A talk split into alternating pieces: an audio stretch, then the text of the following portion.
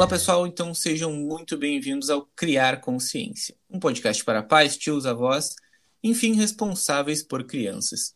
Como vocês já devem ter ouvido no nosso primeiro episódio, eu sou o Matheus, sou psicólogo e eu sou supervisor do PROPAP, que é o Programa de Orientação a Práticas Parentais da URGS.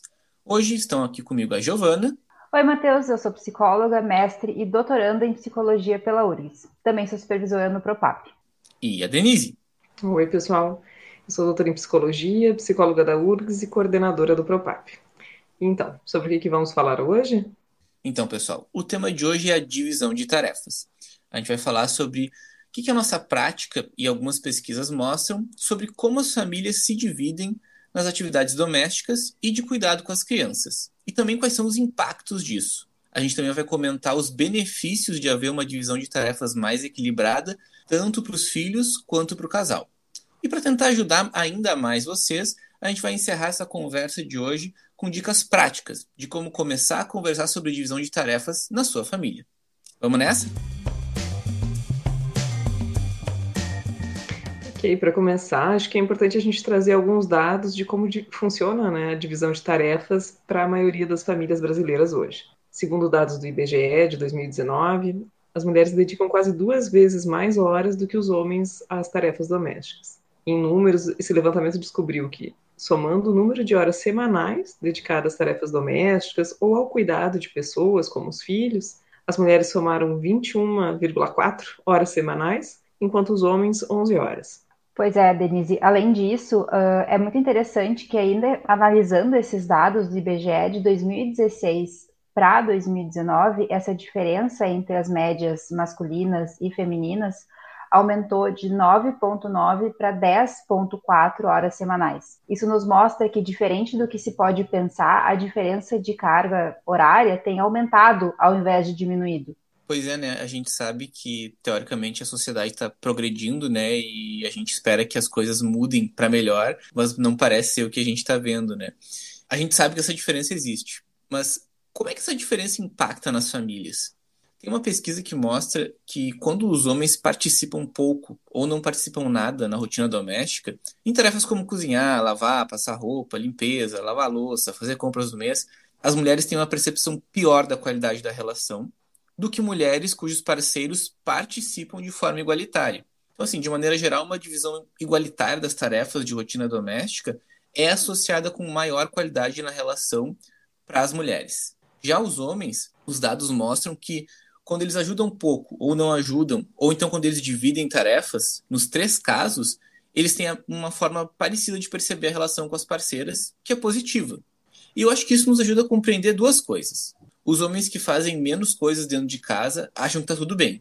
E os homens que efetivamente dividem as tarefas também acham que está tudo bem. Então, eu acho que é importante para os homens notar que eles não perdem qualidade na relação com a, com a parceira por estarem dividindo, dividindo as tarefas. E elas ganham. Então, em, em outras palavras, a gente pode dizer que não vai cair um braço ajudar. Sim, se a gente pensar no, no, contrário, né, do outro lado, né, a inconsistência nessa realização de tarefas domésticas, né, principalmente assim quando o homem faz menos do que a mulher, costuma prejudicar essa percepção da qualidade da relação e isso leva, né, quem faz mais tarefas a considerar a possibilidade de separação ou até mesmo isso resulta às vezes no término dos relacionamentos. É, com certeza, uh, Denise e Matheus. E melhorar a divisão de tarefas pode inclusive impactar positivamente no bem-estar individual, né, de cada uma das pessoas na relação, quanto na relação entre os cuidadores. E isso afeta várias esferas do relacionamento, inclusive na vida sexual do casal, né? Que eu acho que é muita, muitas, muitas vezes é uma queixa aí das, das pessoas na clínica, né? Das de quem vem procurar a terapia, né, que é mais uma, uma área que a gente atua. Então, a qualidade da relação e a estabilidade em geral são mais altas quando o casal está feliz com a divisão do trabalho e considera igual e justa que eles estão fazendo mais ou menos a mesma coisa em casa. E o sexo também pode ser uma forma de demonstrar amor e afeto, e casais têm maior qualidade sexual quando estão satisfeitos com esse relacionamento. Isso é muito importante da gente ter, ter em mente, né? Porque às vezes a gente pensa que, bom, tá, é só para dividir, só para ter uma sensação melhor, né? Se, se esse, isso não é o suficiente, é, é legal a gente ter em mente que várias coisas melhoram. E ainda falando sobre as diferenças que uma divisão de tarefas mais equilibrada pode gerar, a gente também tem que pensar no impacto que isso tem nos filhos, nas crianças, né?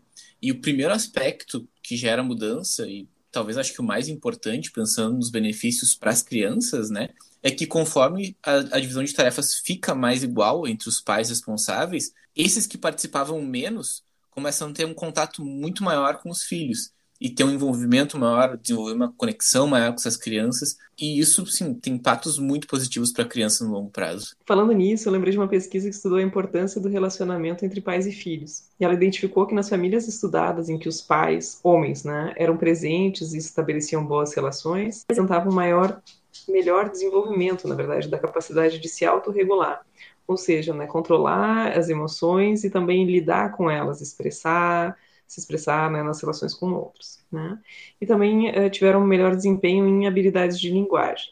Então, maior participação masculina nas tarefas ajuda tanto no modelo, para que também as crianças possam se envolver mais nas tarefas da família, quanto na questão de uh, desenvolvimento para a própria criança. Pois é, e, e, isso é muito interessante, Denise. Eu também já li que a divisão de cuidado dos responsáveis tem relação com o melhor desempenho acadêmico das crianças, né? A diminuição de comportamentos problema e uma adaptação psicossocial mais saudável da criança aos ambientes que ela está transitando durante a infância. E tudo isso que a gente está falando é importante porque mostra que melhora não só a relação entre os cuidadores, mas também de todas as relações familiares, né? Todas elas tendem a ser mais positivas quando a gente tem uma divisão de tarefas que é mais igualitária. Sim, mas Matheus e Giovana, né? Vou levantar um outro tópico. É muito comum nos nossos atendimentos em que tem a participação tanto do pai quanto da mãe, né, ou de dois responsáveis, de um deles dizer, mas é, é o outro, né? É ela que não deixa que eu faça as tarefas. Será mesmo que as mulheres, em algum nível, acabam sabotando essa divisão mais igualitária e acabam assumindo para si mais atividades?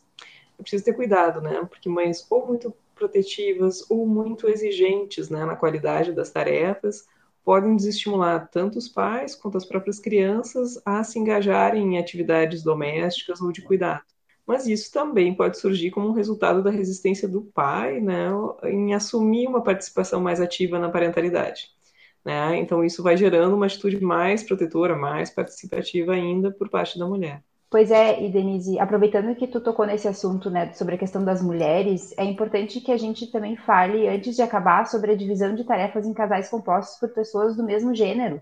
Eu acho legal que tu levantou essa questão. A, nossa equipe aqui do podcast foi atrás de alguns artigos sobre isso para ver se tinha alguma diferença, né, ou se essa configuração de casais também apresentava uh, diferenças na divisão de tarefas, como os casais heterossexuais. E aí, um estudo que a gente viu entrevistou casais gays e lésbicos e descobriu que eles acreditavam que os casais heterossexuais eram mais favoráveis a ter uma desigualdade nas atividades e que defendiam um equilíbrio de participação dos dois membros do casal. Só que quando a gente foi calcular a proporção da. A gente, né? Quando o estudo foi calcular a proporção das tarefas realizadas para ver quem que realizava mais atividades, né? Segundo os próprios entrevistados, não chegou a 60%. Ou seja, tem uma diferença aí que é considerável. É, em geral dos estudos é isso. Existe sim uma diferença nas tarefas, mas algumas questões, principalmente ligadas a questões de gênero, ajudam a diminuir um pouco essa desigualdade na divisão. Também é importante comentar que desigualdade nos casais não acontece uh, com membros assumindo papéis femininos ou masculinos. Geralmente tem uma divisão baseada no nível de exigência, né, com limpeza e organização do espaço doméstico. Então, muitas vezes, a pessoa mais perfeccionista está associada a uma maior carga nos casais homoafetivos, né? E diferenças de disponibilidade de tempo, uh, o gosto ou o desgosto, né? O desprazer nas tarefas e também quem é o dono, né, da casa, por exemplo. Quem, geralmente, quem é o dono acaba realizando mais atividade. Muito legal todas essas questões, pessoal. Vamos resumir então o nosso papo de hoje. Primeiro, a gente sabe que tem muita desigualdade ainda na divisão de tarefas, tanto domésticas quanto de cuidado com as crianças. A segunda coisa que a gente sabe é que a divisão desigual leva as mulheres a terem uma percepção pior da sua relação com o parceiro, porque geralmente é a mulher que acaba fazendo mais. E isso tem um impacto negativo na proximidade e no envolvimento do casal. Aí a gente também viu que quando a divisão se torna mais igualitária, ocorre uma melhora na relação do casal, em vários sentidos, desde envolvimento até a parte sexual. E também que as crianças acabam melhorando, apresentando melhor desempenho acadêmico, apresentando melhor em algumas habilidades, se desenvolvendo melhor de maneira geral. É importante notar que precisa existir um espaço para o pai participar mais e que muitas vezes as mães precisam verificar se estão dando esse espaço. Ao mesmo tempo, esse pai precisa ver se ele está fazendo esforço suficiente para ir lá e tentar mudar de comportamento. Por último, a gente viu que a desigualdade também ocorre em casais homoafetivos, não só nos heteronormativos. E para encerrar, eu acho que o pessoal que está ouvindo possa estar se perguntando: bom, como é que eu começo uma conversa com meu companheiro, com a minha companheira, para falar sobre essa divisão de tarefas? E para ajudar vocês nessas questões, a gente separou algumas dicas rápidas que podem tornar esse papo um pouco menos difícil. Bom, Matheus, acho que a primeira dica de ouro é escolher o momento apropriado para conversar. Né? Não deixa para puxar esse assunto quando estiver lá no meio da irritação, quando estiver estressada, quando estiver com a probabilidade, ou estressado, né? Ou, porque a probabilidade é começar a fazer comentários sarcásticos, irônicos, maldosos para machucar o parceiro ou a parceira, porque sobre a falta de apoio, né, dele ou dela, e, e, essa maneira de falar, né, de abordar o assunto, só vai fazer essa, o parceiro ou a parceira se afastar ainda mais. É diminuir a probabilidade de cooperação nessas tarefas que são importantes e que estão te sobrecarregando. A segunda dica é de começar o pedido de conversa trazendo o objetivo positivo que se tem com isso. Ao invés de falar que, poderia então se falar que quer conversar porque tem algo que está te chateando, mas que se chegarmos a uma solução vai melhorar a relação. É, isso pode ser uma, uma forma mais positiva de abordar o assunto. A terceira dica é de falar que como você se sente e não acusar o outro. Então, ao invés de falar você não ajuda nada em casa, dizer algo como eu me sinto sobrecarregada com as tarefas de casa e de cuidados com os nossos filhos. Assim, quando se fala dos sentimentos, não acusa o outro, não ofende o outro. E, não, uh, e, e ele não pode, então, contestar como se sente, né? Não tem como contestar os seus sentimentos. E a quarta dica, uh, a quarta dica seria de finalizar a conversa com estratégias práticas para o futuro e não falando do passado. Isso quer dizer que é importante evitar falar de situações anteriores como mas você deveria ter feito tal coisa, você deveria ter feito assim ou assado. Né? Também é importante encerrar a conversa chegando em acordos uh, para o futuro ou, ou, acordos que sejam praticáveis. Né? Então você vai começar a levar o lixo para fora e eu retiro o lixo do banheiro né? Cada um com tarefas específicas. Por fim, talvez seja importante ter um quadro de divisão de tarefas para ajudar o outro a não esquecer o que precisa fazer. Então, pessoal, por hoje era isso. A gente espera que vocês tenham aproveitado esse papo. Vou convidar vocês para nos seguir nas redes sociais, PropapURGS no Instagram e Propap no Facebook. Para quem tem interesse em aprender um pouquinho mais sobre esse assunto, a gente vai postar ali nas nossas redes sociais o quadrinho Era Só Pedir. Ele é um quadrinho criado pela quadrinista francesa Emma. As tirinhas foram publicadas originalmente em francês e foram traduzidas, traduzidas para o português pela equipe do Bandeira Negra, que é uma página no Facebook. Os créditos desse episódio são para trilha sonora Pedro Porto e Lúcio Dorfman. A pesquisa para o roteiro foi feita pelos estagiários Júlia Parente, Lorena Schellenberger, Leonardo Santana e pela nossa psicóloga extensionista Gisele Vargas. A elaboração desse roteiro foi feita por nós três que estamos aqui, mais os estagiários Leonardo Santana e Isabela Cal. A produção foi feita por todo mundo que eu já citei, mais o nosso bolsista de extensão da URGS, César Marques. Obrigado por acompanhar a gente, pessoal, e até a próxima.